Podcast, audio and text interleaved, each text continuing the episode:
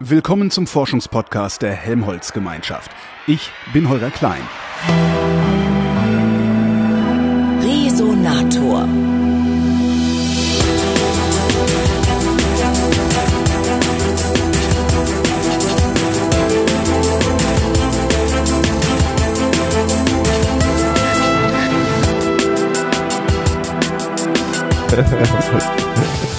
Ich bin nach Potsdam gefahren, äh, auf den Telegrafenberg. Und auf diesem Telegrafenberg, da ist das Geoforschungszentrum. Ich treffe Christopher Kaiber, der ist Physiker am Geoforschungszentrum im Department für Geodäsie und Fernerkundung in der Sektion Fernerkundung. Hallo Christopher. Hallo, danke. Was ist Fernerkundung? Fernerkundung ist, wenn wir Informationen von irgendwas kriegen, ohne das zu handeln. Zum Beispiel, wir können wissen als Mensch, ob eine Obst gut zu essen ist oder nicht gut zu essen ist, ohne das zu handeln, wenn wir gucken an die Farbe zum Beispiel. Ach. Ja, und bei Fernerkundung normalerweise denken wir auf Satellitenfernerkundung oder so, wo wir kriegen Informationen über unsere Erde. Aber Ja. im Prinzip ist das immer das gleiche Idee. Man nimmt Information, oftmals durch das Licht, normalerweise durch Licht, das sagt was über das System, ohne das zu befassen.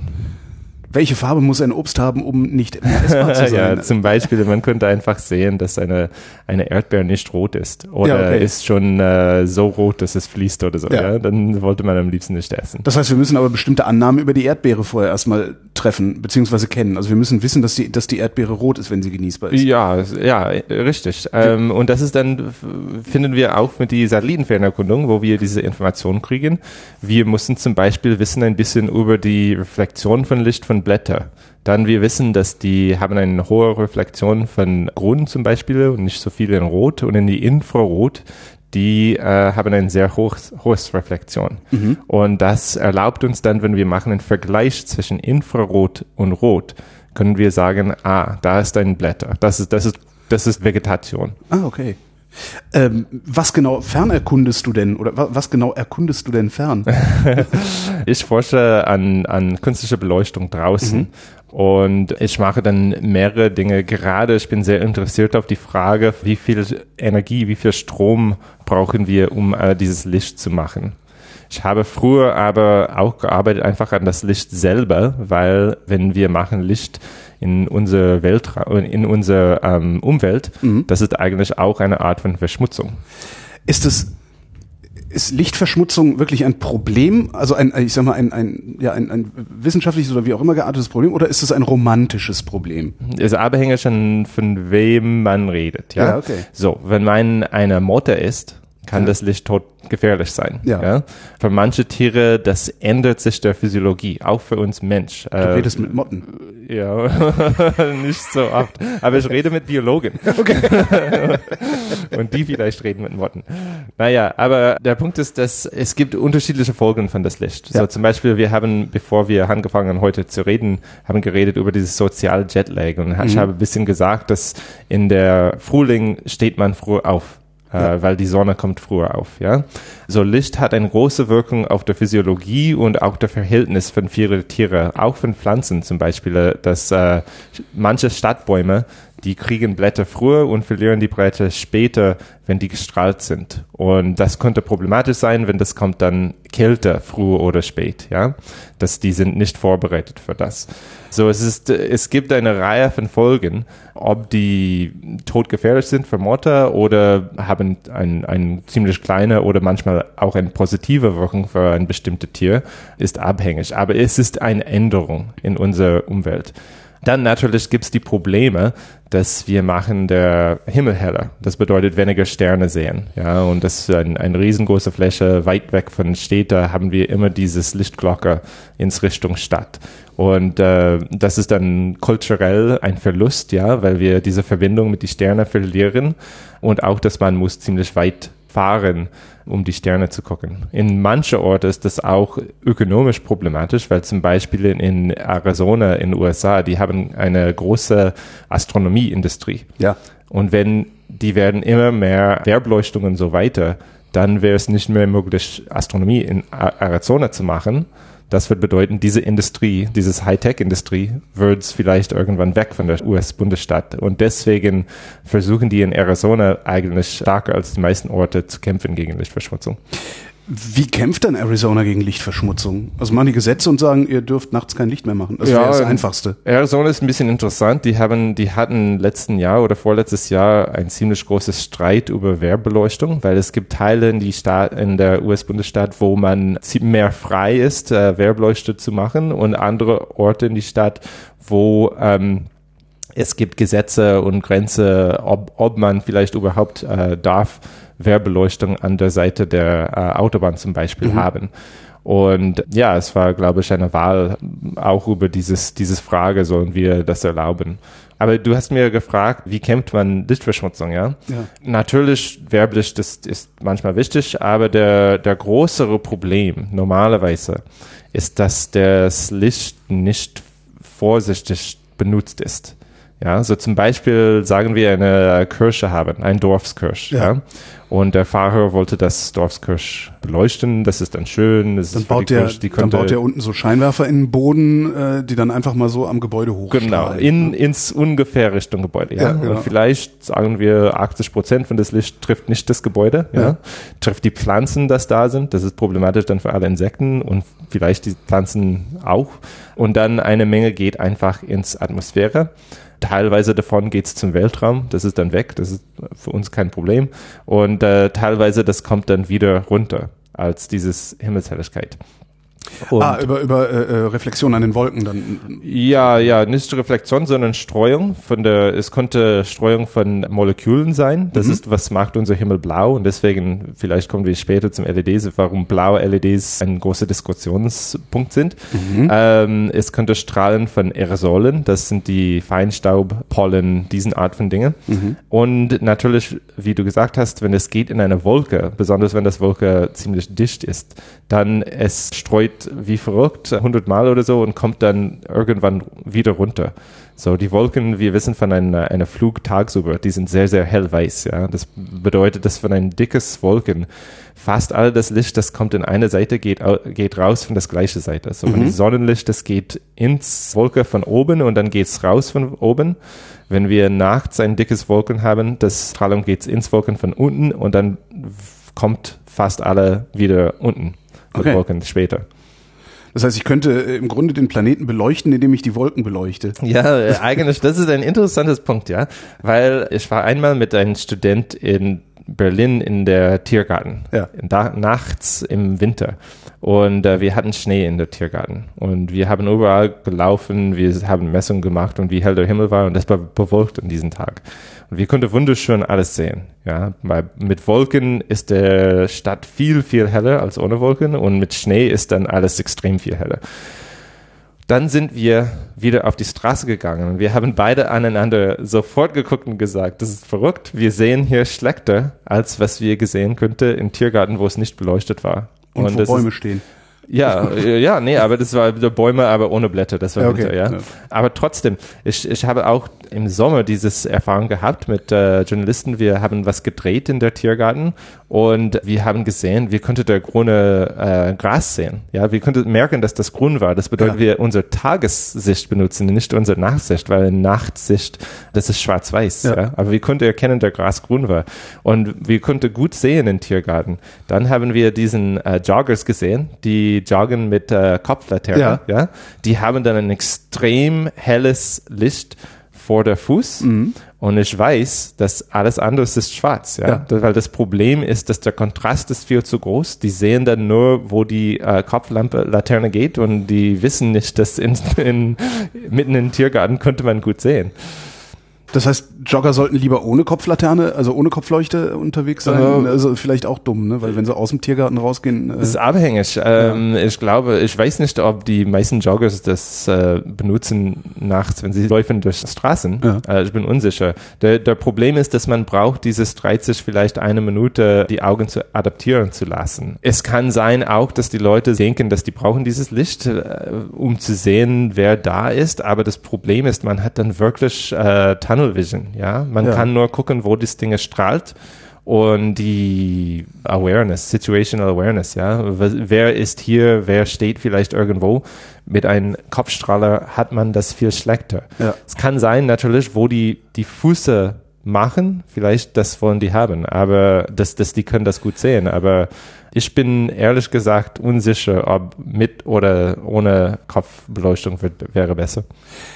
Wäre es denn dann nicht vielleicht wirklich schlau, wir würden unsere Städte nicht mit Straßenlaternen beleuchten, sondern auf irgendeine coole indirekte Weise? ja, das kommt aber auch in diese Diskussion von LEDs, ja. Irgendwann steigen wir da in LEDs. Aber das ist richtig. Eine, wenn man denkt an ein, eine Tagesbeleuchtung, ja, wenn man ein, in, in eine normale Zimmer ist und man hat das Licht an, man kann normalerweise nicht die Beleuchtung direkt sehen. Das ja. ist fast nie der Fall. Ja, die, die äh, Beleuchtung ist im Dach oder, oder, oder da oben mhm. und das ist so recessed, so dass man merkt nicht das Leuchtkörper selber. Ja. ja, und wir machen alles mit Indirektstrahl. Licht, ja, genau. genau. Mhm. Und der Sonnenlicht nicht, wenn das strahlt direkt, sondern wenn wir haben dieses blaues Himmel. Das ist auch eine Art von indirektes Licht. Das, da kann man super gut sehen. Ja. ja. Sofort, wenn man die Licht Quelle sehen kann. Entweder die Sonne oder auch die, die Beleuchtung, oftmals die Straßenbeleuchtung. Dann plötzlich gibt es einen extrem großen Kontrast. Ja. Und unser Augen kann dann nicht mehr gut sehen. Und man sieht dann, dass man hat dieses Blendeffekt mhm. und das macht alles schwieriger zu sehen. Das Blendeffekt wird am stärksten wenn das Lichtquelle direkt nach vorne ist. Ja, so wenn man fahrt mit Auto ins Richtung Sonneuntergang. Ja. ja. Dann, was ist passiert, ist, es gibt ein bisschen Staub auf der Scheibe, ja. ja, genau. Und dieses Staub ist dann ein Aerosole, das streut das Licht nur durch kleine Winkel. Und dann ist das Ganze, kann, kann man sehr schlecht sehen, ja? ja. Aber man hat das gleiche Effekt wenn man fährt auf einer Autobahn und man kann jede Straßenlanterne für einen Kilometer sehen. Ja? Mhm. Die alle strahlen direkt in dieses alles schlechteste Richtung. Ja? Es gibt Beleuchtungsarten jetzt, das wäre auch möglich technisch ohne LED, aber ähm, ist häufiger heutzutage, wo wenn man fährt, man kann die Beleuchtung zwei bis drei Masten weiter nicht sehen. Man sieht nur das Licht auf dem Boden. Ach. Weil die haben so ein starkes Cut-off, ja. ja die ja. strahlen nur ziemlich äh, tief nach oben, nicht nur nach unten, äh, ziemlich tief, tief nach unten. Nicht nur nur nach unten, sondern auch nur in diesen Winkeln, ja. wo es geht, ziemlich tief. Und das dann reduziert ganz viel das Blendeffekt von dieser Beleuchtung. Für Autofahrer jetzt, auch für Insekten? Ähm, was wird passieren? Oder wird es dann auf der Straße wieder so extrem hell, dass das die Lichtquelle ist, die die Insekten irritiert. Nee, die große Problem ist immer, wenn man kann das Licht sehen von weit. Ja, so wenn man eine, so wenn man denkt an eine Kugellaterne oder einen von diesen altmodisch die Gaslaterne ja. Art, ja, mhm. wo man jedes Mal, wenn man kann das Lichtkörper sehen, das bedeutet, man kann das von weit sehen. Ja, und wenn man eine mehr vorsichtig, vorsichtiges, wenn man beleuchtet mehr vorsichtig, ja. äh, dann könnte man das Licht ziemlich zielgenau auf der Autobahnstrecke liegen und schon fast gar nicht auf der Rand, auf den Seitenrand. Und man ja? würde es nicht von weitem sehen. Dann würde man von einem Baum fast nebenan, man, man könnte natürlich das beleuchtete Fläche sehen. Ja. ja? Aber das Leuchtkörper selber würde man das nicht, nicht merken von das Baum, das ziemlich nebenan ist. Würden wir damit auch we gleichzeitig weniger Licht ins Universum abgeben?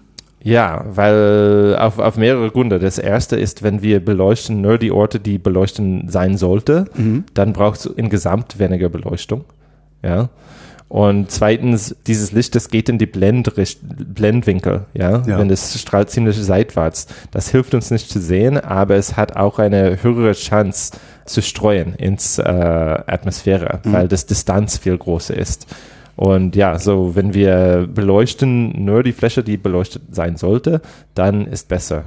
Man sollte ein bisschen vorsichtig hier sein, weil wenn man redet von zum Beispiel einem Weg in der Tiergarten, mhm. wenn man einen Weg hell beleuchtet und nur den Weg, dann hat man wieder verloren dieses Licht auf die Seiten. Ja. ja, dann man könnte nebenan stehen und man würde es nicht sehen. Ja, so das das muss wirklich angepasst zur Situation. Ja, manchmal besonders. Äh, Aber du willst den Tier, um bei dem Beispiel zu bleiben, du willst den Tiergarten doch eigentlich gar nicht beleuchten, oder? Ich würde das am liebsten machen, ja. Und das ist in Deutschland der normale Fall. In anderen Ländern sind die Parks immer nachts gestrahlt. Es gibt Methode, dass man benutzen kann, eine, ein Wegweiserlicht zu haben, ohne äh, zu viel Licht zu benutzen. So zum Beispiel, wenn man ist im Nationalpark oder so Ja. und die wollen das äh, klar machen, wie man zu der Toilette kommt. Ja. Man könnte eine kleine Wegweiserlicht, das zeigt nur das für, für Orientation, nicht für Sicht. Und Ja. man benutzt einfach entweder eine Handtaschenlampe für Sicht oder lasst einfach das Zeit, die Augen zu adaptieren. Oder die benutzen auch manchmal jetzt ähm, Phosphorescence. Äh, Selbstleuchtende, selbstleuchtende Dinge, ja, so dass ja. die die absorbieren das Licht während des Tages und dann die beleuchten für ein paar Stunden in der Abend und man könnte dann den Weg finden. Das ist dann nur den Weg zu finden. Das ist nicht zu beleuchten, so dass man alles gut sehen kann. Was macht denn dann die Lichtverschmutzung mit den Insekten beispielsweise? Ja, ist abhängig. Also ist es wirklich, oder anders gefragt, was hat die Motte für ein Problem damit, dass da eine Lampe ist? Weil die flattert dann halt drumrum, so kennen wir Motten doch, das machen die doch immer. Genau, genau. Aber diese, für, für die Milliarden von Jahren, von die Vorfahren von den Motten gab diesen Lichter nicht. Ja. Und wir wissen, dass in Motten und viele andere Insekten die Anzahl von diesen Insekten geht dra drastisch runter. Ja. Ja. Wenn wir gucken dann die Motten an und wir sehen, dass die fliegen zu einem Licht und dann flattern rundherum, ist es vielleicht dann keine Wunder, dass ähm, Die nicht dazu kommen, sich die, die all die fortzupflanzen. Zeit, äh, ja genau, die, die kann nicht den, den Nahrung finden, die haben dann keine Zeit zum Paaren, die sind äh, auch da in mehr Gefahr von bestimmte äh, Fledermäuse, nicht alle Fledermäuse, Mhm. aber bestimmte Fledermäuse. Deswegen glauben, glaubt ich und viele von meinen äh, Kollegen aus der Biologie, dass es gibt sicherlich eine Verbindung zwischen diesen weniger Insekten und das Lichtverschmutzung. Das ist schwer zu klar zeigen. Ja. Weil auch mit allen diesen Folgen, dass wir wissen von das Licht, zum Beispiel, dass die Vogel früher aufwecken. Die Frage ist dann, naja, die, die, die, wenn die früher aufwecken, äh, ja, schade für das äh, Vogel, aber Ja. kommt, äh, wie viele Eier legt es und Ja. wie, was, was ist die, die die große Frage ist, was ist die Möglichkeit, dass dieses Vogelkuchen kommt dann zum großen Vogel nächstes Jahr und, Ja. und legt selber Eier, ja. Auch wenn die zum Beispiel weniger Eier liegt, ja, würde man sagen, ach, das, das ist eine Katastrophe oder so, ja. Aber wenn die sind genauso Wenn die Popul Population gleich bleibt, stabil ist, ja- dann, genau, ja, dann eigentlich, vielleicht hat die gestört und vielleicht das ist nicht gut, aber von einer ökologischen äh, Ja. Aussicht ist das dann eigentlich vielleicht nicht ein Problem. Und ist es so? Also Nee, das ist, das ist die große Schwierigkeit. Wie macht man ein Experiment? Das dauert dann für mehrere Jahre, um zu sehen, ob die das Population einen Beeinfluss hat, wenn diesen Tiere dann fliegen und wohnen in eine andere Stadt nächstes Jahr. Ja. das der- die- ist, ich habe Kollegen von der Biologie und der Ökologie, die kümmern an das gerade und die ersten Ergebnisse kommen jetzt.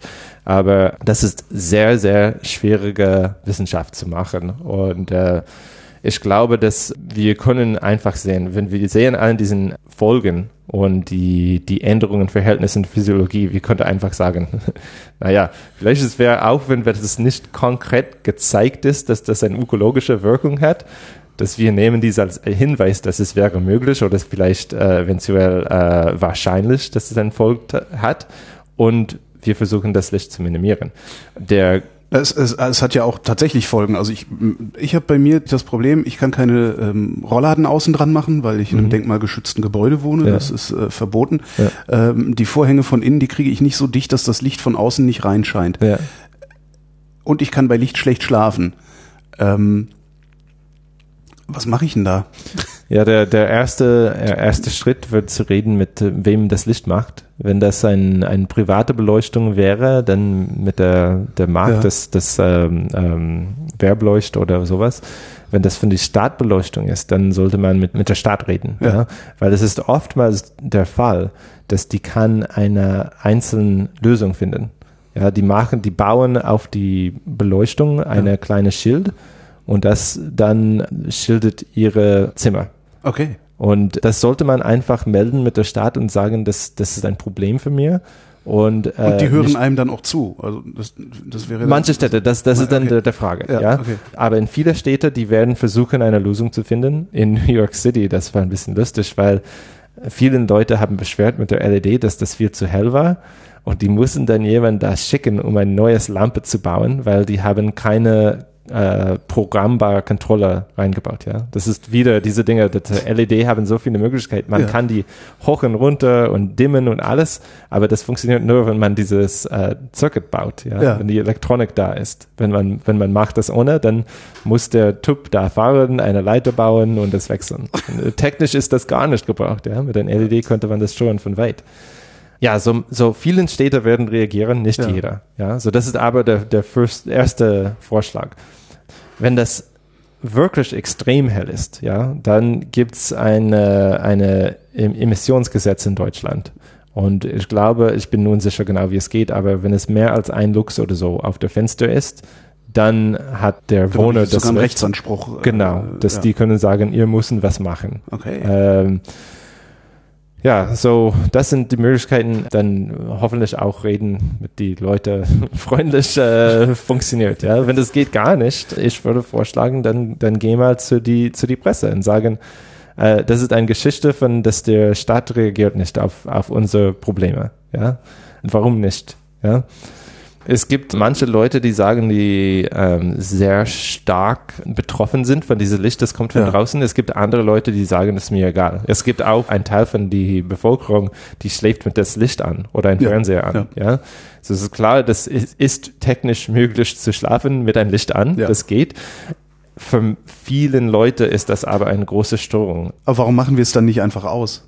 Das, äh, das, das Licht von draußen. Ja. Ja, ja, genau. Wenn wir warum das, beleuchten wir unsere Städte überhaupt? Müssen wir das? Nee, Lass uns erstmal äh, auf die erste Frage und dann Okay, das zweite. okay, ja? okay. Das ist die erste Frage. Es wäre technisch möglich, eine Straßenbeleuchtung zu machen, das strahlt nicht ins äh, Wohnzimmer oder Schlafzimmer. Ja. das ist klar. Das ist möglich. Und wenn ein, wenn ein Straßenlanterne, das da gebaut ist, um die Straße zu beleuchten, strahlt in Schlafzimmer, ist ist- das nicht richtig gebaut. Ja, Stimmt. das indirektes Licht, ja, das erhöht das Licht ins äh, Schlafzimmer, aber ob die Leute werden von das bescheren, weiß ich nicht, ja. Dann das zweite Frage, warum beleuchten wir unsere Stadt, Stadt überhaupt? Ich wollte äh, zurückkommen an eine andere Frage nach, das, Ja. war, war, wie hell sollen wir unsere Stadt beleuchten, ja. Aber der Frage ist erstmal, warum Frage, beleuchten wir überhaupt? Es gibt mehrere Gründe. Der eine ist, dass wenn das nicht beleuchtet wäre, aus der Ausdauer wird vielen Leute, mindestens wir denken jetzt, dass wir das wirklich unangenehm finden. Und ich glaube, dass für die meisten Leute wird das auch unangenehm, wenn es Ja. auf der Dauer nicht beleuchtet war. Wir wissen von, wenn es gibt eine, eine Strom, wenn es gibt keinen Strom Äh, durch Stromausfall, äh, Blackout. Ja, Stromausfall. Von was ich gehört habe, und ich habe nie an das tief recherchiert, aber normalerweise es gibt kein Problem mit äh, Gewalt oder so oder äh, Autounfall oder so, Ja. ja. aber das ist eine besondere Situation. So, ich glaube, wir kann nicht so viel Na, es, gibt, es gibt doch, glaube ich, irgendwo in, in, in der Bundesrepublik auch einzelne Orte, die nachts tatsächlich die Straßenbeleuchtung abschalten, um Geld zu sparen. Und es da, gibt das, da, ist, da ist es nicht unsicherer als mit Straßenbeleuchtung. Es gibt viele Orte, die das machen. Äh, das war auch das, äh, ein sehr interessantes Studie aus der Großbritannien von vor drei Jahren oder so, Mhm. wo die haben geguckt an äh, mehrere Orte, die haben angefangen durch die Krise das Licht äh, auszuschalten Ja. nachts nach 11 Uhr oder 12 Uhr oder so. Und die haben interessanterweise zwei Untersuchungen gemacht. Der eine war eher so technisch, gibt's mehr Autounfall oder Verwalt oder so. Und da haben die gesehen, nee, es hat gar keinen Effekt, gar keine Wirkung.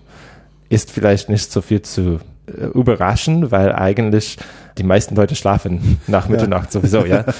Der zweite Studie war gemacht, ähm, die haben die Leute direkt gefragt, was ist ihre Meinung zu dieses Wechseln? Ja, ein, ein interessanter Punkt war, dass mehr als die Hälfte oder fast die Hälfte hatten gar nicht gewusst, dass die haben das Licht ausgeschaltet mitternachts, natürlich, weil die hatten schon, die sind schon immer geschlafen, ja.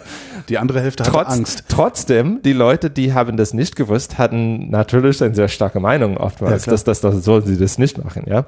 Was war auch interessant ist, dass viele Leute ähm, haben gesagt, dass es stört mich nicht, aber ich Sorge machen für die anderen Leute, besonders die Frauen. Auch die viele Frauen haben das gesagt, dass es Ja. stört mir nicht so viel, aber vielleicht andere Frauen sind gestört, wenn das Licht nicht an ist. Und der andere Punkt, das war dann, glaube ich, sehr wichtig, ist, dass die Leute, die im Ort aufgewachsen sind, die haben das oftmals gefunden, entweder neutral oder gut. Mhm. Die Leute, das sind von Stadt aufs Land umgezogen und dann die haben das Licht ausgemacht ja. auf dem Land.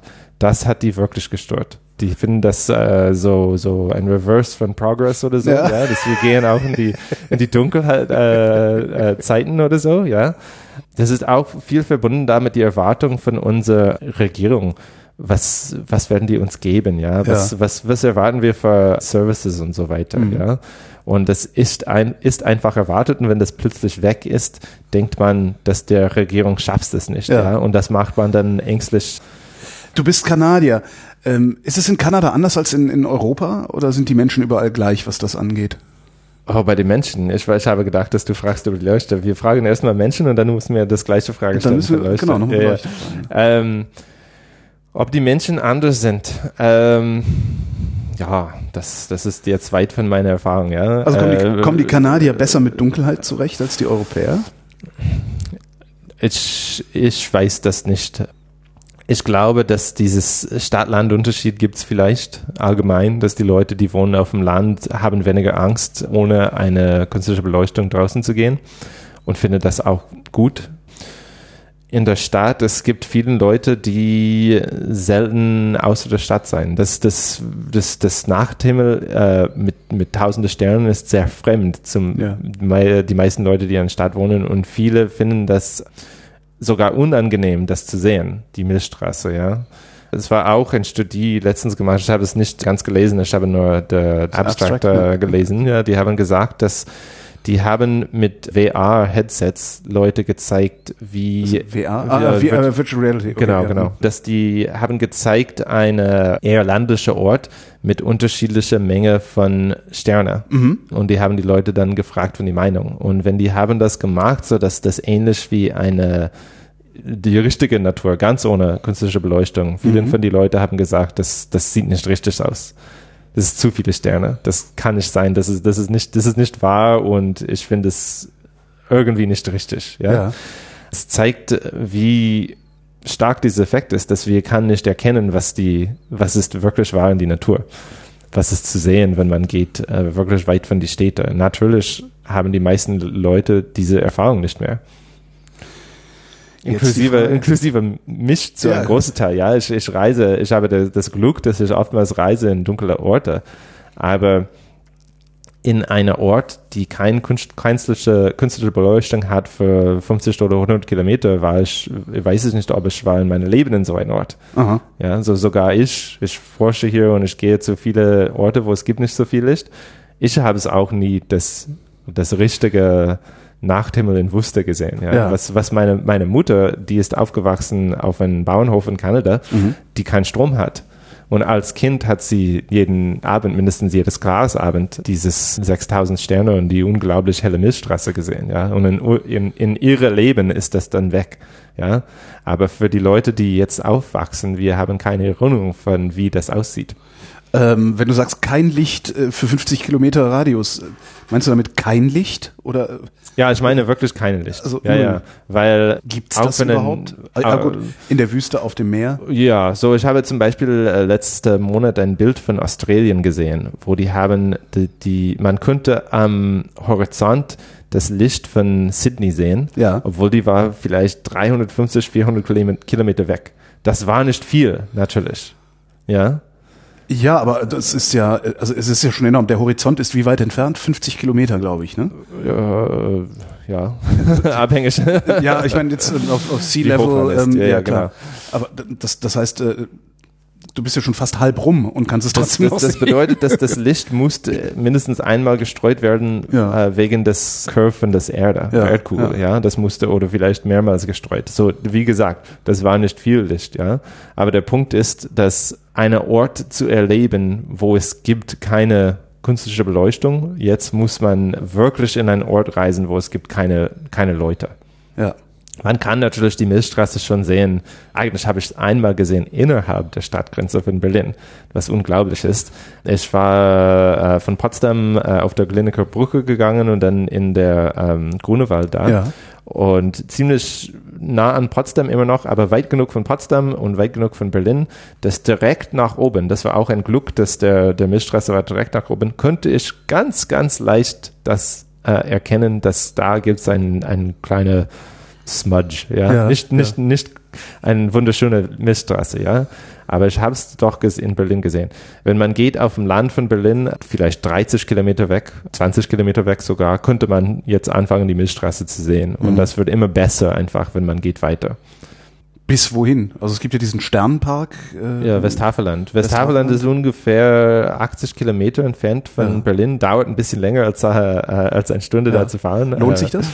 Ja, absolut. Ja, Westhaveland ist ein, ein sehr guter Ort. Es ist nicht perfekt natürlich. Das ist innerhalb Deutschland. Das ist nicht weit von Berlin. Aber es ist unglaublich, dass wir so eine Hauptstadt haben mit Millionen von Leuten. Und weniger als 100 Kilometer weg kann man einen sehr, sehr gutes Ausblick von der Himmel haben. Das heißt ist erstaunlich. Das, heißt das, Berlin hat wenig, macht wenig Lichtverschmutzung? Also Berlin ist gut beleuchtet oder ist Berlin einfach nur wenig beleuchtet, schwach beleuchtet? Deutschland ist anders als die meisten Länder. Wir benutzen hier viel weniger Beleuchtung als die meisten reichen Länder. Zum ja. Beispiel im Vergleich zu den USA äh, benutzen wir, äh, der amerikanische Staat benutzt äh, oder strahlt drei bis fünfmal so viel Licht als in deutsche Stadt mit gleichen Bevölkerung. Ja, und wenn man denkt dann an das Sparpotenzial, zeigt das, dass das riesengroß ist. Obwohl wir benutzen viel weniger Licht, ich würde auch nicht sagen, dass Berlin und die anderen deutschen Städte besonders gut beleuchtet sind. Ja, die ist, die meiste von die Leuchtung ist immer noch ältere Beleuchtung. Die ähm, strahlen ein großer oder mindestens einen Anteil von das Licht direkt ins Atmosphäre. Ja. Viele von unseren Gebäuden sind, die wollten eine Flächebeleuchtung haben und das Licht strahlt nicht nur auf die Fläche, sondern ins Atmosphäre. Und deswegen würde ich sagen, dass das Sparpotenzial von Berlin in Deutschland allgemein sehr groß ist, immer, immer noch. Natürlich ist dann, dann viel größer in andere Länder. Ja. ja. Ja, aber zum Beispiel in Berlin, die, die Parks, wie gesagt, die meisten Parks sind nicht beleuchtet nachts. Und in Spanien ist das gar nicht der Fall. Sogar eine Park in Madrid, die äh, hinter einem Zaun ist und es ist nicht erlaubt, da zu gehen, ist gestrahlt nachts. Aha. Durch die Idee, dass das für irgendwie Sicherheit besser machen. Ja? Obwohl es gibt schon einen Zaun. Ja. Ja, so deswegen, es ist ein bisschen erstaunlich. Ich glaube, dass die in die meisten Länder na, so nah an einer Großstadt wie Berlin mit, mit äh, mehreren Millionen Leute wird es nicht möglich, die Milchstraße so gut zu sehen. Gibt es Berechnungen darüber, ähm, ob, also wie, wie groß das Sparpotenzial jetzt beispielsweise in der Bundesrepublik ist? Also, weil das ist natürlich auch eine riesige Investitionssumme, die wir, die, also wir müssen ja sehr viel Geld ausgeben, um die Beleuchtung zu ändern. Mhm. Ähm, wie lange würde es dauern, diese Kosten wieder reinzuholen? Ja, die Schwierigkeit da ist, wenn man denkt von einer Idealbeleuchtung, eine ja. perfektes Beleuchtung, ja. Das wird dann natürlich teuer, weil man muss jemanden bezahlen, um das perfekt zu machen. Ja. ja. Und, und, da kommen wir, wenn wir kommen in Richtung LEDs zu, zu einer, äh, irgendwas, was ich finde sehr schade, ja. Der LED-Beleuchtung bietet ganz viele neue Möglichkeiten. Ja, seitdem haben wir diese riesengroßen Werbeplakate überall, die äh, die ganze Zeit zum Beispiel, ja. wir können ein Werbeplakate, das zeigt ein Video tagsüber, ja, das ja, ist eine Möglichkeit von LED, genau. ja, ja, das ist klar, das ist eine Möglichkeit. Ähm, diese Möglichkeiten sind passiert, die sind möglich, weil die Leuchtdiode so klein sind. Ja. Die sind wirklich winzig klein. Und in der Vergangenheit, wenn man der, der Natriumdampflampen zum Beispiel, das wir haben, das ist schon ein die, sehr das ist die gelbe hoch, Straßenbeleuchtung. Genau, ne? ja, ja okay. das ist ein sehr hocheffizient Leuchtungsquelle eigentlich man denkt, der LED so effizient ist, im Vergleich zu Natriumdampflampen ist das nicht so super effizient. Es wird immer besser, ja. Also LED ist nicht besser als Natriumdampf? Manche LEDs jetzt sind besser als Natriumdampflampen, okay. okay. aber Natriumdampflampen ist sehr, sehr hocheffizient. Das Problem mit Natriumdampflampen ist, dass man muss 150 oder 200 Watt benutzen, um sehr effizient zu sein. Ja. Wenn man wollte nur 10 Watt oder so benutzen, dann ist Natriumdampflampen nicht effizient, ja.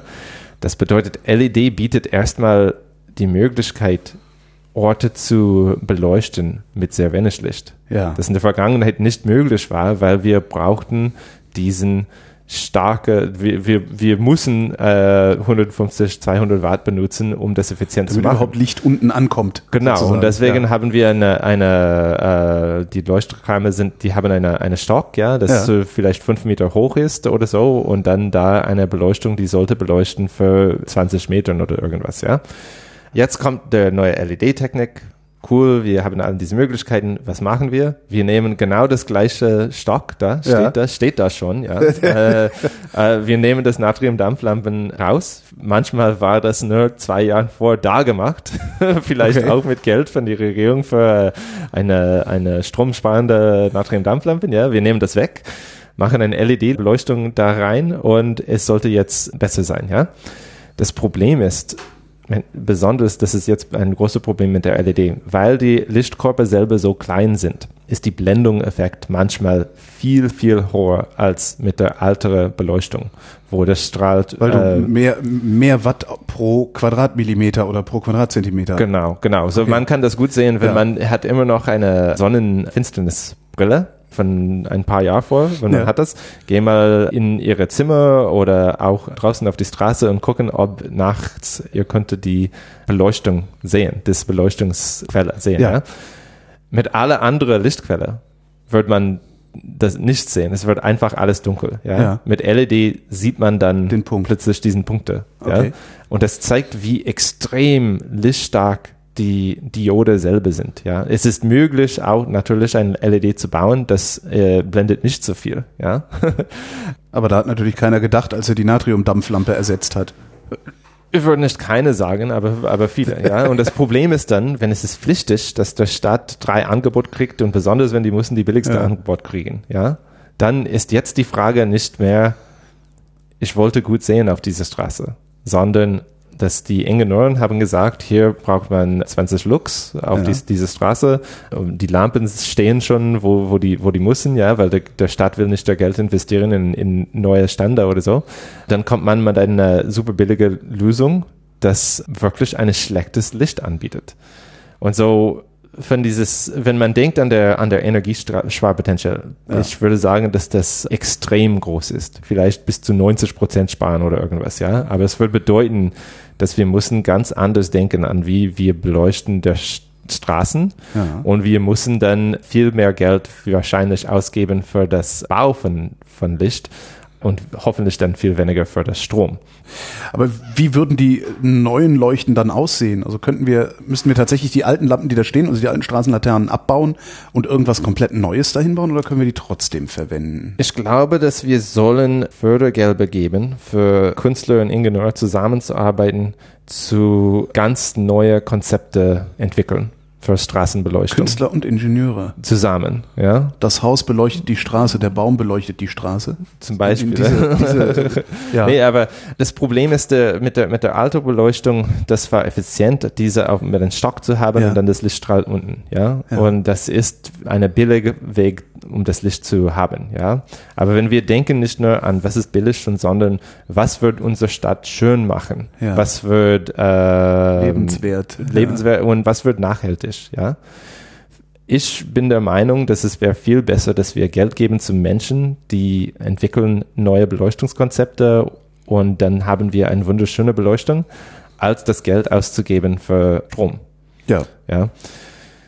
Ja, also wir müssen dann vielleicht ein bisschen neu denken. Die, die Idee, Sie, Sie haben mir gefragt, wie wäre es, wenn wir keine Beleuchtung hat, ja, in der Stadt. Und ähm, die meisten Leute würden sagen, äh, unglaublich schrecklich. Ich wollte auch nicht wohnen in einer Stadt, die ganz, gar keine Beleuchtung hat, ja. Ähm, aber wenn man fragt, warum haben wir äh, Beleuchtung, das ist so, dass die Leute sicher durch die Stadt gehen kann, ja, ist der Zur Antwort. Orientierung. Aber was ist denn, wenn der Stadt wollte ein Licht haben, die müssen bieten kriegen, dass das äh, ein Firma würde äh, Ja. eine Beleuchtung machen, die müssen sagen, was die brauchen, ja.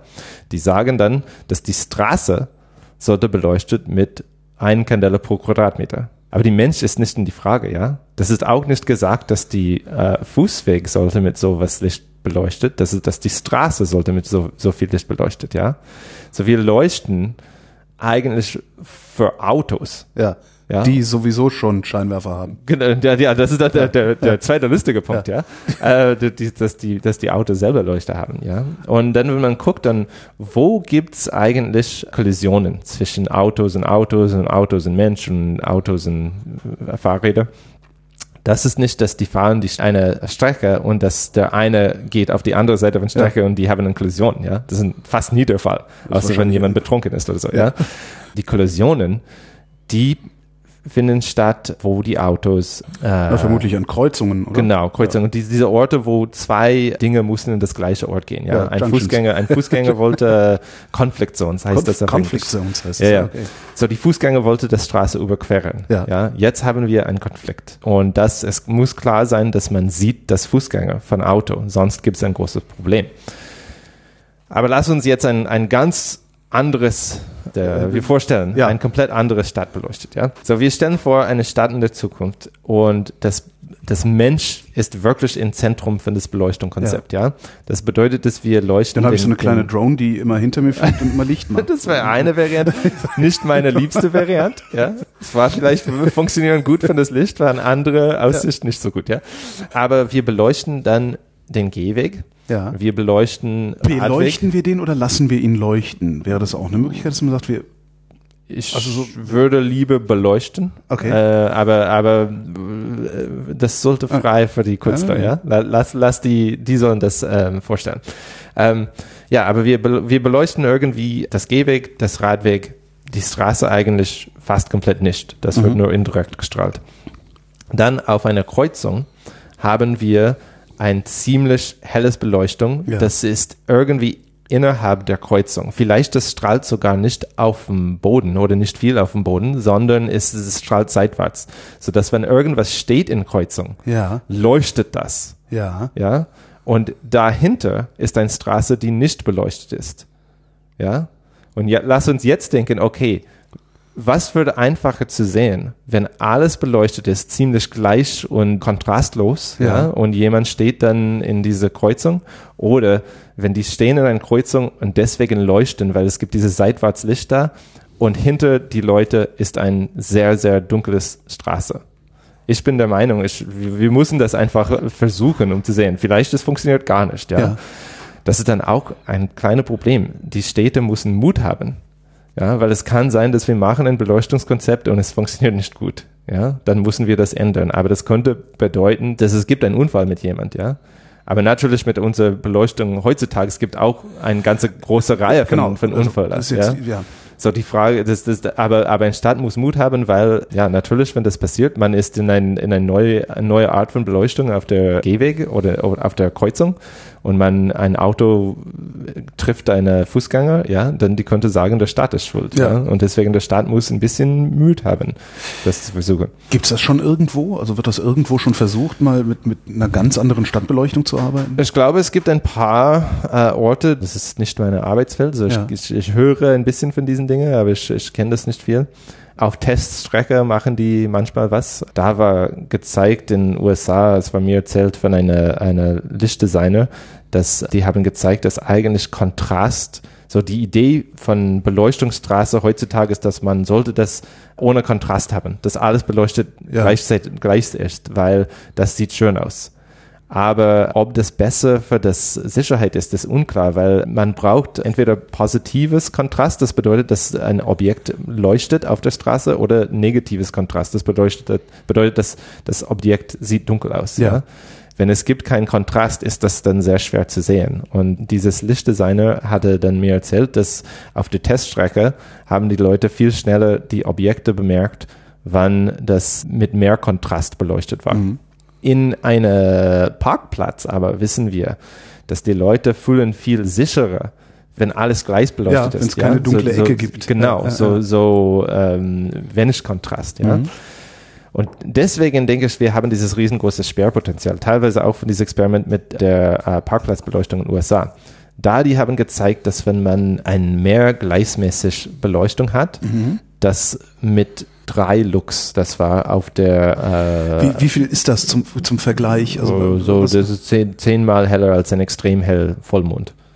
So, so ein, äh, denk mal an ein extrem helles Vollmondesnacht, Ja. dann zehnmal heller. Das ist 3 Lux. Okay. Mit 3 Lux, die Leute haben gesagt schon, dass das Beleuchtung war besser als eine Beleuchtung, wo das unregelmäßig war, äh, mit 60 Lux. Okay. Ja, das zeigt, dass wenn man macht das 20 mal höher, bringt's nichts für das Sicht, ja, weil Ja. man hat die helle Ort und das dunkle Ort, ja. So für eine, für unsere Gehwege, für unsere Parkplätze, da brauchen wir nicht so viel Kontrast, ja. Wir wollen, dass das gleichmäßig ist. Ja. Aber auf der Straße ist jetzt eine große Fragestellung. Brauchen wir wirklich kontrastfreie Straße? Kommt das bei der Politik schon an? Der ähm, Bundesrepublik interessiert sich ein bisschen für Lichtverschmutzung und diese Frage, es war eine Nachfrage ein paar Jahre vor, glaube ich, von die Grünen im Bundestag und äh, es war auch von der TAB, ich kann nicht mehr erinnern, was das technische irgendwas Bundestag, eine Reportage geschrieben über Lichtverschmutzung von mehreren Seiten in letztes Jahr. Das ist noch nicht veröffentlicht, aber es, es kommt irgendwann. So, die Politiker interessieren sich natürlich. Das Frage von Geld ist eine große Frage natürlich. Wahrscheinlich muss sich die Äh, Industrie in- interessieren, damit was passiert. ne? Es gibt natürlich, die wollen alles wechseln auf LED, ja. Die bieten alles unterschiedliche Angebote an. Aber diese Idee, weg von Straßenlaterne zu gehen Mhm. und Straßenbeleuchtung, das kann nicht nur von Industrie kommen, ja. Das braucht äh, statt neu denken, das braucht äh, ein, ein, ein größeres Publikum von, von Architekten und auch äh, normale Menschen und alles, dass sie sagen, dass wir wollen die, der Mensch im Zentrum von Stadtbau machen und nicht das Auto. Wenn wir denken auch auf der selbstfahrende Autos, die haben so ein LIDAR, ja, die, Ja. die gucken selber aktiv, die, das ist auch Fernerkundung, ja, die machen aktive Fernerkundung mit LIDAR, zu sehen, was steht da. Das bedeutet, dass die brauchen eigentlich keine Straßenbeleuchtung. Was ist LIDAR? Das ist eine Art von, äh, man benutzt einen Laser, ein Bild zu machen, Ah, okay. wie Mhm. weit alles entfernt Okay. ist. Mhm. Ja, so das bedeutet, dass, dass, dass die nehmen selber eine Lichtquelle, um zu gucken an alles in die Umgebung. Und die brauchen dann keine Straßenbeleuchtung. Ja. Dann es wäre möglich, wenn die Autos alle selbstfahrend sind, dass natürlich brauchen die irgendeine selbstleuchtende Teil, so dass wir kann das Auto überhaupt sehen. Ja, Ja. das ist klar. Aber äh, die helle Scheinwerfer brauchen sie nicht mehr und das Stadt macht Licht für den Autos ist auch nicht mehr gebraucht. So, wenn wir denken an, ein, an eine Zukunft von, von 20 oder 40 oder 50 Jahren, dann wäre es möglich zu denken, dass wir haben eine Stadt jetzt, wo der Mensch steht wirklich im Zentrum und das Auto ist jetzt nicht mehr im Zentrum. Und dann wäre es möglich, mit viel weniger Licht zu benutzen, weil die Leute fahren nicht so rasant schnell. Ja, wir brauchen nicht viel Licht. Ich habe früher gesagt, was ist drei Lux, ja, Ja. im Vergleich zu den Vollmond. Ich glaube, wenn, die Zuhau Zuhörer, wenn die haben irgendwann auf dem Land in eine Nacht äh, gelaufen, wo es Vollmond war, die haben bemerkt, wie gut man sehen kann. Ja. Ja, man sieht sehr, sehr gut. Und das ist mit äh, in Deutschland normalerweise im Sommer wird es 0,1 Lux und im Winter vielleicht 0,2 oder so. Ja, das ist viel weniger Licht als was wir haben in unser, unsere Städte. Der Grund, warum unsere Städte sehen immer so dunkel aus, ist dieses Blendeffekt. Dass das Licht blendet, es gibt dann helle Orte Okay. und dunkle Orte, ja, dann sehen sie dunkel aus.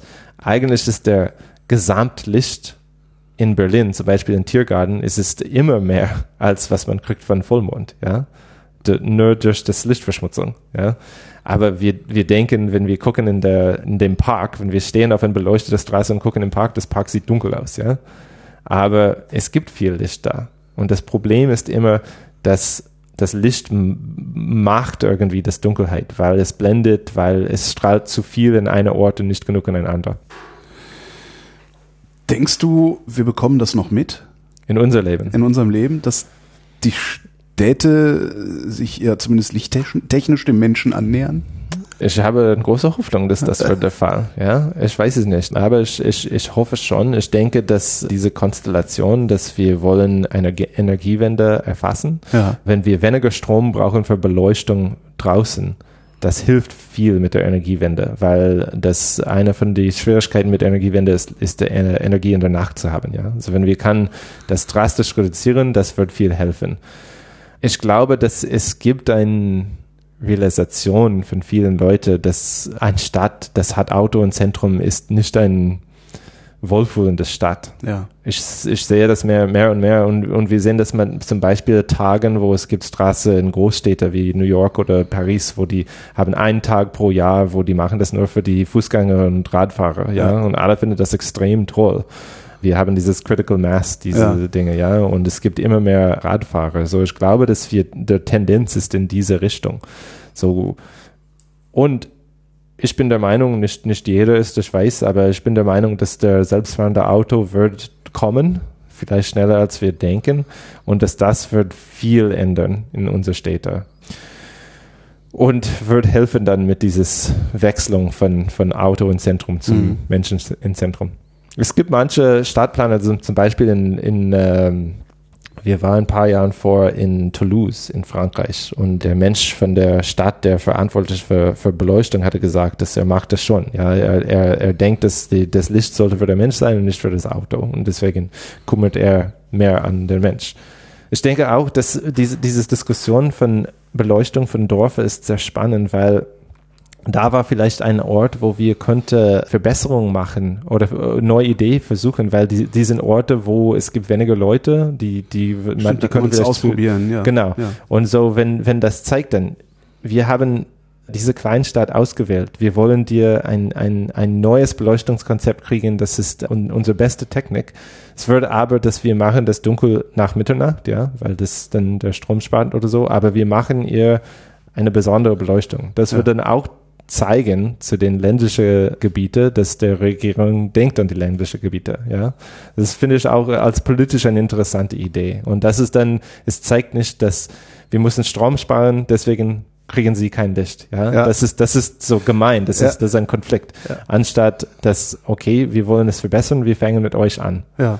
Ja, das, das wird ein, und dann, dann wird es vielleicht nicht als, als ein Rückschritte sehen, wenn man macht das Licht aus oder dimmer spät abends, ja, weil man wiss, weiß, dass das eine neue Technik ist. Ja, also das, das bedeutet nicht, dass der Regierung kann nicht das Licht anlassen, sondern dass die haben einen Plan und es gibt ein Prinzip, es gibt einen Grund, warum die machen das, ja. Und das ist nicht, dass wir sind vergessen, sondern dass wir stehen im Zentrum. Du hattest auch, äh, da, darüber, darüber hatten wir uns auch schon mal kurz kennengelernt vor einigen Jahren. Ähm, du hattest auch eine Citizen Science App äh, gemacht, verantwortet. Ähm, Verlust der Nacht hieß die. Ja. Äh, ich habe nochmal nachgeguckt, die gibt's immer noch. Ähm, arbeitet dieses Projekt immer noch? Ja, ähm, so mit der App, das ist immer noch zur Verfügung. Man kann das benutzen. Die Daten fließen zu mir, auch zu dieses Global Night Projekte in den USA. Und das Problem ist, dass ich habe gerade nicht Forschungsgelder, um das zu verbessern. Oh, Das wollte okay. ich wirklich gern machen. Äh, was, was, was genau macht die App? Also, ja, die Idee hinter der App ist, dass wir wissen, dass in einer Stadt man kann weniger Sterne sehen. Ja. Und das ist durch die Lichtverschmutzung. Das bedeutet, wenn wir gucken auf die andere Weg, wenn man die Sterne zählen könnte, dann weiß man, wie viel Lichtverschmutzung es gibt. Weil man weiß, wie viele da sein müssten. Ja, Ah. genau. Und deswegen die Idee hinter der App ist, dass wir fragen die Leute, kannst du diese Sterne sehen? Und dann basiert auf diese Antworten schlägen wir andere Sterne vor und dann fragen, kannst du diese Sterne sehen? Ja. Und irgendwann dann können wir die Grenze sehen zwischen welche Sterne ist hell genug, dass man sieht das und welche Sterne ist schwach genug, dass man das nicht sieht. Ja. Und durch dieses Frage finden wir, wie hell der Himmel ist. Natürlich haben alle Menschen unterschiedliche Sehkräfte. Das ist ein bisschen Störfaktor. Wenn wir gucken aber in der Durchschnittswert, ja, dann können wir diesen Daten benutzen, der Tendenz zu sehen. Funktioniert das eigentlich weltweit? Also theoretisch Ja, machen ja, ja. auch weltweit die, Die- Menschen mit? Die Leute machen weltweit äh, mit, wenn, wenn wir, wir haben mehr Benutzer, die machen das in Deutschland viel mehr oft als in die anderen Länder. Ich glaube, weil das war viel mehr oft in den Medien als in die anderen Länder. Ja. So, wenn wir hatten so viele Leute in den USA den App benutzen wie in Deutschland, das wäre echt ein Ding. Das wäre super. Wäre natürlich besser, wenn wir mehr Leute aus Deutschland hat, äh, auch. Und was wird wirklich helfen, ist, wenn ich hatte eine Förderung, um das App zu verbess- verbessern, weil es Was muss denn da verbessert werden? einer Aspekt hat zu tun mit diesen, allen diesen Ges- Gespräche, dass wir haben mit dieses neue Gesetze und der, ähm, wie wir gehen mit Daten. Ich wollte das viel so, klarer Da- machen. Datenschutzgrundverordnung. Genau, Ja. genau. Ich wollte es viel klarer machen an die Teilnehmer, dass wenn die das machen, das Daten wird es geschickt. So Ja. zum Beispiel. Das ist ein Beispiel. Das ist aber nicht technisch. Ja. Das wollte ich gern machen, ist nicht super gebraucht, aber es wird besser. technisch, was ich machen wollte, erstmal, ich wollte wieder durch die Daten, die wir gesammelt haben von den letzten vier Jahren gucken und finden, welche Sterne sind die beste zum Fragen. Ja, wenn man antwortet sofort, ja, man ja. sagt so zum Beispiel, wenn man nimmt eine Sterne in die große Waage, ist das viel einfacher als eine Sterne, das steht irgendwie allein ja. irgendwo. Aber auch eine schwache Stern, das in der Nähe von der großen Waage, wird es einfacher zu erkennen, wo das, wo man gucken soll, als einer, das steht ziemlich allein. Mhm. Ja? So durch all diesen Daten, das wir haben, könnte wir finden, wel, welche sind die besseren Sterne anzuschauen als die andere. Das wird dann der App mehr Spaß machen, Aha. weil es geht einfacher und es wird dann schneller, dass man kommt ans Ziel. Warum fehlt dir das Geld? Also wer, ja, ja, die also gibt es an, dieser, gibt's an dieser Forschung keinen Bedarf mehr, weil wir mittlerweile genug über Lichtverschmutzung wissen? Nee. Und, oder ist es das halt ist, das, normale ist nicht der Fall. Es ist Wettbewerb. nur das, das Konkurrenz ähm, in der Wissenschaft gerade. Der Konkurrenz ist extrem hoch. Ich habe letztens gesehen, wie viel Forschungsgeld in Europa geht, um Antrag zu schreiben. Ja wenn man guckt auf die Anzahl von Zeit, dass die Leute schreiben Anträge ja. und dann und dann denkt dann, wie viel es kostet für die Leute, ist es eine riesengroße Summe, ja. Bei der ERC, äh, zum Beispiel der European Research Council, ähm, die Starting Grants und Consolidator Grants für die Leute zwischen drei und zwölf Jahren von Promotion.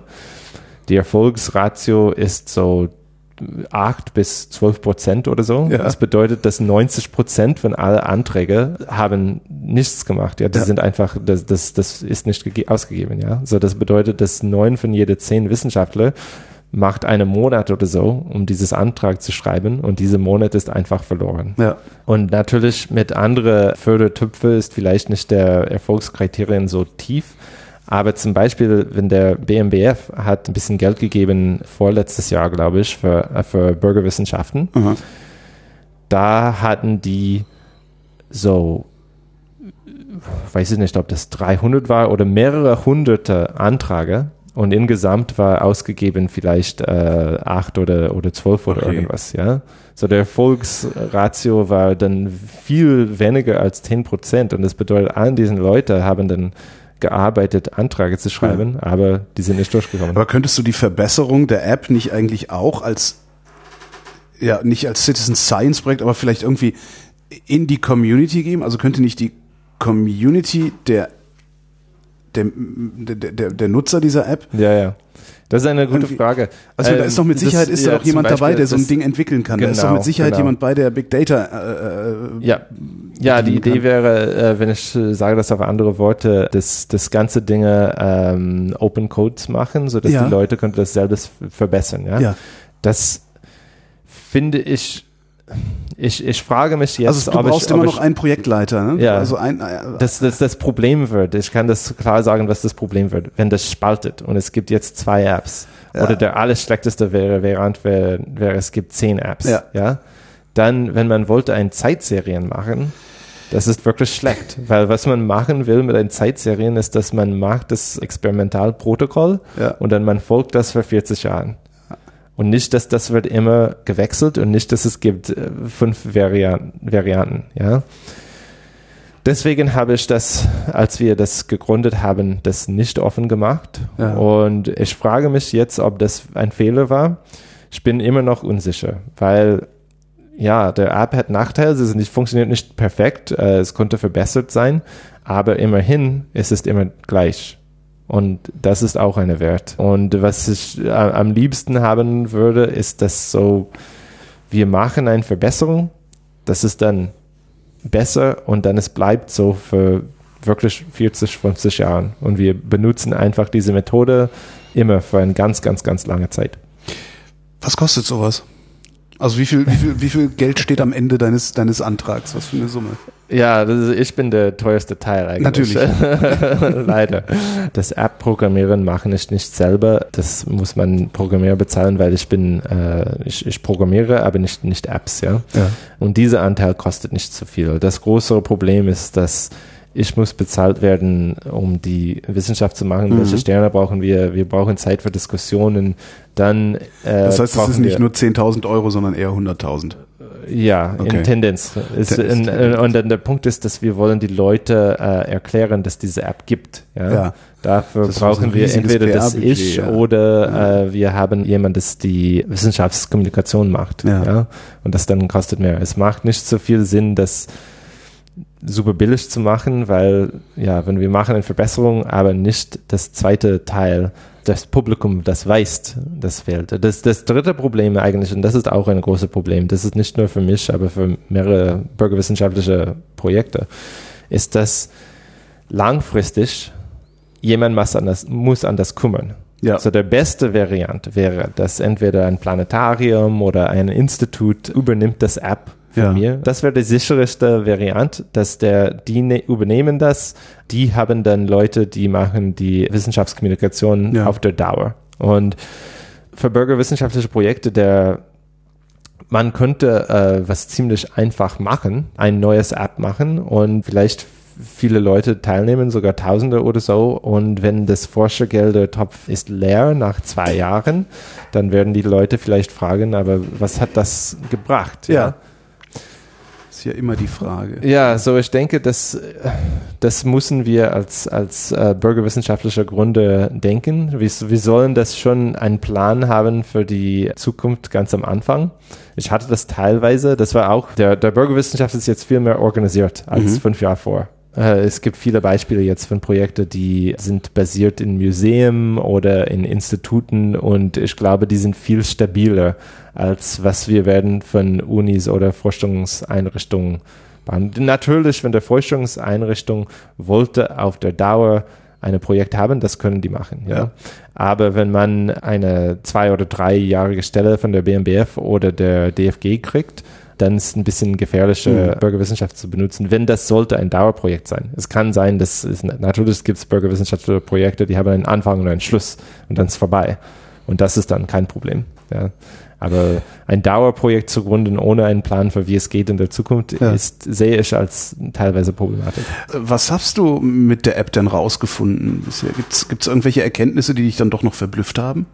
Oder ist es eher das Fundament? Das ist dessen? eher das Fundament. Das Problem ist, das Licht ändert sich und wir konnten sagen, dass das ziemlich rasant ist. Oh, das wäre interessant, zu, zu Dinge zu reden. Zunächst ja. vielleicht, wie das Licht ändert sich aber das Licht muss sich ändern und die Leute müssen die Beobachten machen. Ja. ja? Wenn ich zehnmal so viel Benutzer hatte äh, pro Jahr als, ja. als jetzt, dann wäre es möglich, glaube ich, was zu sagen in, in den nächsten fünf Jahren oder so, mhm. was der Tendenz ist. Mit der Anzahl von Benutzer, das wir haben jetzt, das ist schwieriger das Problem wird, dass ich mache ein Beobachten und dann du machst ein Beobachten. Und weil unser Sehstark ist anders, dann können wir das nicht als ja. Zeitserien benutzen. Das Daten ist natürlich hilfreich, aber nicht als Zeitserien für diesen Ort. Aber wenn jemand macht das in der Garten dreimal im Jahr für zehn Jahre, dann diese Zeitserien ist dann sehr wertvoller für diese Nutzer oder Mit Mitmacher. Ja, so ich glaube, dass es gibt manche Leute, die, die kriegen was selber von das, von das App benutzen. Mhm. Und jedes neues Daten, das wir kriegen, wird helfen, diesen gute Sterne zu finden. Ja, und das ist besonders der Fall jetzt in der globale Süd, ja, ja. weil wir unterschiedliche Sterne haben im Norden und Süden. Ja.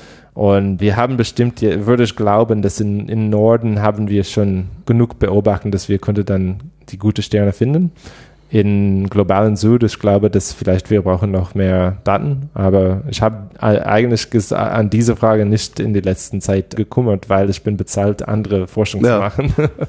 Welche genau?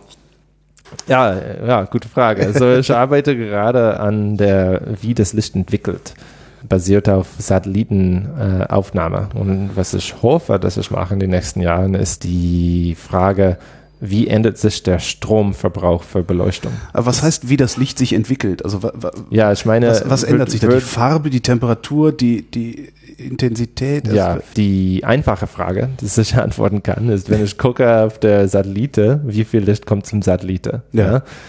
Das hat Probleme, aber wenn wir denken von, von großen Änderungen in die Beleuchtung, sind die Probleme äh, nicht, nicht so riesig groß. So, ich erkläre das jetzt. Was ich gemacht habe letztes Jahr war zu gucken von 2012 bis 2016, wie hat das Beleuchtung geändert für jedes Land der Welt äh, in dieser Zeit. Und wir haben zwei Analyse gemacht. Der erste war, dass wir nehmen so jedes kleine Stück, jedes Pixel auf die Erde und wir sagen, ist das beleuchtet über eine bestimmte Grenze oder unter eine bestimmte Grenze? Ja, wenn es über das Grenze war, sagen wir, das, das war ein beleuchteter Ort. Und wenn es unter Okay. war, sagen wir unbeleuchtet. Dann haben wir einfach Wie groß ist euer Pixel? das ist eine schwierige Frage von der Satellite selber. Die Pixel sind äh, 750 Meter auf einer Seite, so ein Ja. halbes Quadratkilometer. Mhm. Das ist dann mehrere Daten von einem Monate sind in eine Datei gemacht. So, ähm, Okay, es granuliert dann immer weiter. Genau, Okay. und mhm. so das, das Große ist abhängig auch auf die Breitengrad, weil das ist, wie die gemacht haben, die Kollegen aus USA, die haben diesen Datensatz gemacht. Ja, so wir müssen auch kalkulieren, genau wie groß ist jeder von diesen Pixels. Ja. das kommt rein. Aber der Punkt ist, wir zählen einfach für jedes Land das beleuchtete Pixels und unbeleuchtete Pixels Mhm. und machen das Vergleich. Der zweite Analyse Das heißt, du kannst sagen, äh, x Prozent des Landes sind beleuchtet. genau. Und was was was Wie viel Prozent der Bundesrepublik sind beleuchtet? Oh, das habe ich, ich habe eine andere Frage konzentriert und das ist, wie hat sich das geändert? Okay. So, eigentlich habe ich nicht so viel geguckt auf die, wie viel es beleuchtet. Es wird ein ziemlich kleines Teil, weil unsere Städte sind ein kleiner Anteil von das Gesamtlicht von der, von der Bundesrepublik. So, es wird vielleicht zwei, drei Prozent oder so, würde ich raten, einfach. Echt? Nur zwei oder drei Prozent sind Ich bin unsicher, was die beleuchtete Fläche von, nee, Okay. nicht die beleuchtete Fläche, sondern die ur urbane, die Ach so, die okay. besiedelte Fläche. Ja. Ja. Das wird das Gleiche. Ziemlich das Gleiche, weil besiedelte Orte sind beleuchtet. Unbesiedelte und nicht, Ja. ja. und das meiste Anteil von, von Deutschland ist natürlich nicht besiedelt. Ja. Ja. Also Wald oder, oder Acker oder sowas. Ja, so ich habe nur an die, an die Änderung geguckt. Okay. Und ja, ich könnte jetzt die Antwort geben, dass äh, das hat ungefähr gewachsen um zwei Prozent pro Jahr weltweit. In die Entwicklungsländer war viel schneller, so das ist zu erwarten, weil die viel weniger Licht hatte am Anfang. Mhm. Ja. Das ist viele Orte, wo die keinen Strom hat. Die kriegen erstmal Strom, natürlich ist das erstmal Beleuchtung. Und dann manchmal die Städte wechseln, zum Beispiel auch in Amerika, wo die Städte haben diesen riesengroße Suburbs, Mhm. ähm, die wechseln und das bedeutet eine größere Fläche. Der zweite Analyse war zu gucken, wenn wir gucken nur auf diese Pixels, die beleuchtet war in alle fünf Jahren, 2012 bis 6 2016. So, wir wissen, dass es nicht neu beleuchtet, sondern dass das war auf der Dauer beleuchtet. Wie hat dann die Beleuchtung von diese Orte gewechselt? Ja. Äh, sind die heller geworden oder, oder dunkler geworden? Und jetzt muss ich was erklären über die Satellite. Und das ist, dass diese La Satellite leider komplett blind zum blaues Licht ist. Und das bedeutet, dass wenn es ein weißes Licht guckt, er sieht nur das Teil von ein bisschen vor grün bis zum Infrarot. Ja. Ja, aber das blaue Anteil sieht er gar nicht. Warum? Das ist basiert auf der Sensor. Die Okay. wollten diese, die, die, es dauert eine lange Zeit, bevor man eine Satellite macht in, Ja. ins Weltraum. Wenn eine Satellite sollte für 30 Jahre arbeiten oder so, ja. Das ist geplant von, von früher und das Mhm. war geplant, bevor die haben Blaues gewusst, Licht dass der LEDs Okay. wird, äh, ja, wir hatten Okay. immer äh, oranges Licht in der Ja. Vergangenheit, ja. Und die, außerdem, es gab, es gab eine ältere Satellite, die so war, das war basiert auf der Technik von der 70er oder 60er Jahre, Ja. die haben das gemacht und das war einfach so. Ja, und so, die, die wollten, dass die neue Satellite ein bisschen ähnlich war wie die alte Satellite, so die konnte immer noch auf die Zeitserien äh, gucken, ja, Mhm. aber es bedeutet, die haben das geplant, dass man, und dann kamen diese LEDs, ja. Ja. So, was wir sehen in einer Stadt, die wechselt komplett zum LEDs und lasst das sichtbare Licht für einen Mensch das gleich bleiben. Ja. Ja. Also das bedeutet, dass für den Mensch, die werden sagen, das ist gleich hell, aber der Satellite würde sagen, das ist dunkler geworden, Mhm. weil wir sind gewechselt von orange zum weiß. Kannst du das denn rausrechnen? Also, Könnte man vielleicht, aber so deswegen habe ich, habe ich erwartet, dass ich würde sehen, dass die in die Entwicklungsländer, wir haben ein rasantes Steig in das Licht und in der Industrieländer, dass das Licht leicht sinkt. Äh, sinkt, ja. habe ich erwartet. Ja, und dann ich habe gedacht, okay, ich muss jetzt erklären, das bedeutet nicht, dass das Licht sinkt wirklich. Die sondern, machen nicht das Licht aus, sondern es ist alles Genau. nur noch blau. Aber das habe ich nicht gesehen. Was ich gesehen habe, war, dass in fast jeder Land der Welt ist es heller geworden.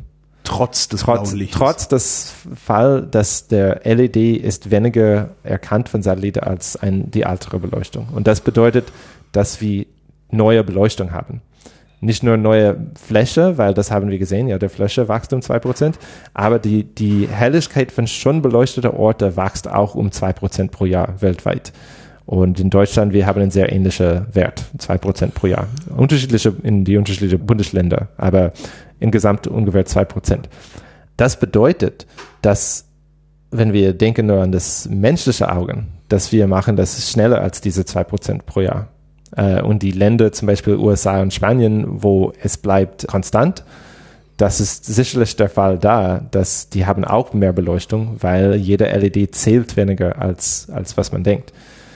Und ich fürchte mich, meine, das habe ich nicht erwartet, ja. Das ja. waren große Überraschungen und es hat mir auch ein bisschen depressiv gemacht, ja, weil ich hatte gehofft, mit der LED, es wird alles besser, ja. wir machen die Städte besser beleuchtet jetzt, es, alles wird gut in 20 Jahren, ja.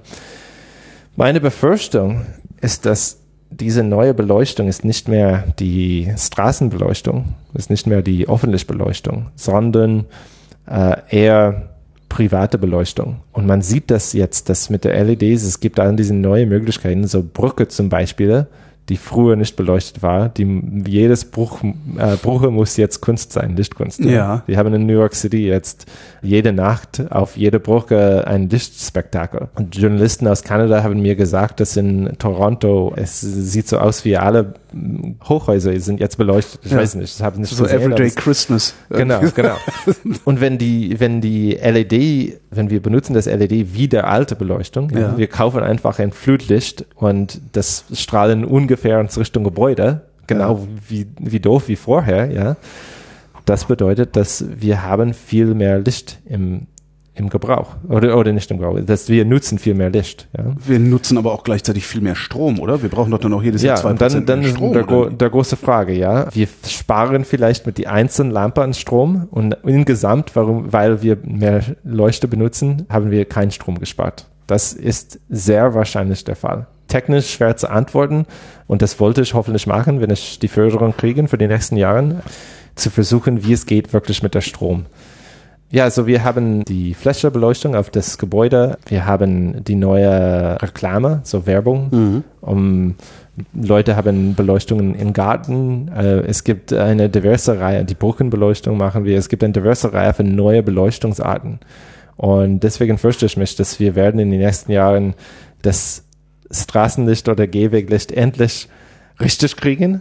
Aber dafür leuchtet aber, man die Brücke wie genau, Sau und äh, genau, niemandem ist gedient. Genau. Und, und diese, diese Frage, das, Weihnachten jeden Tag, ich ja. finde, das, das ist auch, was das unsere Gesellschaft soll. Wir sollen miteinander reden, ja. ja. Weil wenn, wenn der Besondere ist gemacht zum Alltag, ja. ist das nicht mehr besonder. Ja. Ja. Und wenn jeden Tag man hat ein Lichtspektakel, ist das nicht mehr spektakulär. Das ist nur zu erwarten. Und ich finde die Idee, dass wir sagen als Kommune, okay, wir werden, also der, der Grund, warum Weihnachten leuchten sind besonders, ist, dass das zum Weihnachten ist, ja. ja. Also vielleicht sagen wir, dass wir machen das, dass Freitag, Samstag wird alles los in der Stadt, ja. Dann ist der Stadt wirklich los. Was los? Das Licht ist an, das ist Spielzeit Freitag, Samstag, ja. Aber die anderen fünf Tage dann machen wir das Licht aus das bedeutet dann, diesen zwei Tagen sind spannender. Und das ist, wenn die Leute gehen raus und geben das meiste Geld. Das ist ja. vielleicht ökonomisch auch sinnvoll. Aber das, das begrenzt dann die Zeiten, wenn wir das Licht haben. Und wir machen das vielleicht dann auch, dass wenn die Zugvogel kommt durch, für vielleicht zwei Monaten, machen wir dann das Spektakel nicht an. Ja? Dass wir sagen, okay, das ist die Zeit für die Zugvogel. Das, das lassen wir dir. Und im Sommer und im Winter, das ist, wenn wir machen unsere, unsere besondere Leuchtung. Und ich, fand, ich finde, das wäre ein guter Kompromiss. Das wird natürlich viel Strom sparen, aber ich glaube, dass es wird das, dieses Sinn, dass das Licht macht spannend, dass das Licht macht interessant, das dann bleibt. Weil wenn wir beleuchten einfach jedes Hochhaus, jede Nacht, ich, ich finde das nicht mehr spannend. Natürlich, wenn es gibt nur eine Stadt, das es macht, ist diese Stadt spannend. Ja, also zum Beispiel Shanghai oder so. Ja. ja. Aber Shanghai selber, die machen all das Licht aus um Mitternacht oder so. Das, das, das ganze Stadt wird allen diesen beleuchtet, das man kennt von die Bilder, die ja. werden alle ausgeschaltet um 11 oder 12 Uhr. Sind die klüger als wir?